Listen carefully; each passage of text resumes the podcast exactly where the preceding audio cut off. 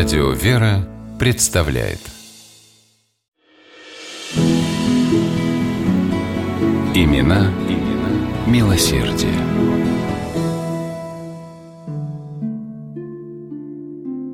Солнце багровым шаром садилось за горизонт. На пыльной дороге, ведущей в Иерусалим, показались двое усталых путников – молодые мужчина и женщина. В город они вошли через Гефсиманские ворота и сразу же направились к храму Воскресения Христова.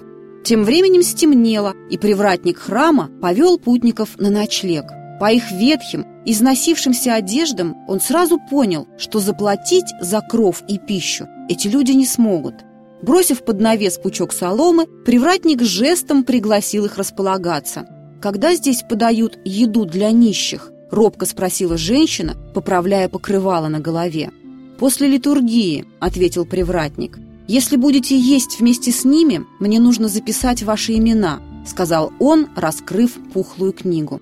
«Апиниан», – назвал себя мужчина. «Мелания», – тихо промолвила женщина.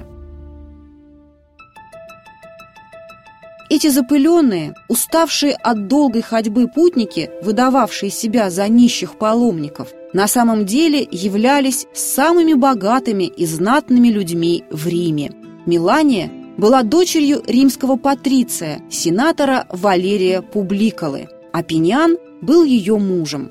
После смерти отца Милании Супруги дали обет жить как брат и сестра, не искать мирских благ, а доставшееся им в наследство богатство посвятить Христу, раздав бедным и нуждающимся. С этой целью и пришли они в Иерусалим.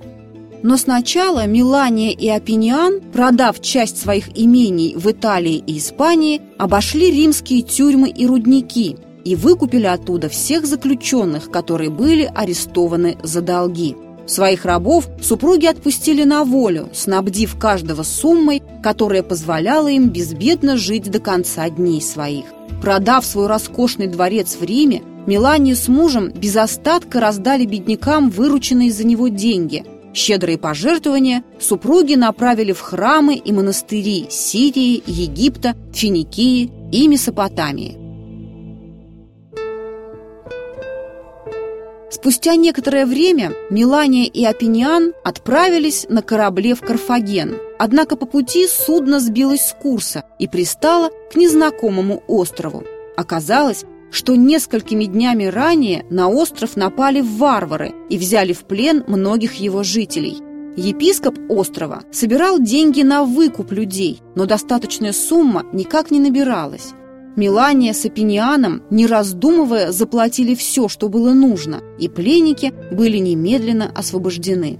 Затем супруги посетили храмы, монастыри и больницы, где тоже творили обильную милостыню. После Карфагена Милания и Апиниан направились в Нумибию, где у них тоже были земли. Их они отдали под строительство двух монастырей, которые сами же и профинансировали. Но и на этом их богатство не иссякло – тем не менее, сами супруги вели жизнь нищих, спали на рогоже под открытым небом, питались, чем Бог пошлет.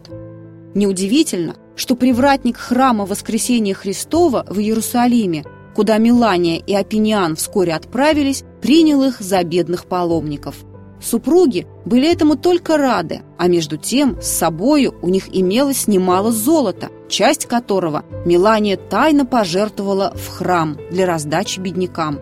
На оставшиеся деньги они с Апинианом построили обширный монастырь неподалеку от Илионской горы, куда собрали старцев-пустынножителей.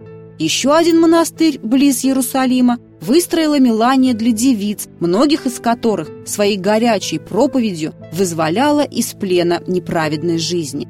Сама она тоже поселилась в нем, но не как начальница, а как простая послушница, во всем служа своим сестрам во Христе. Тем временем супруг Милании умер.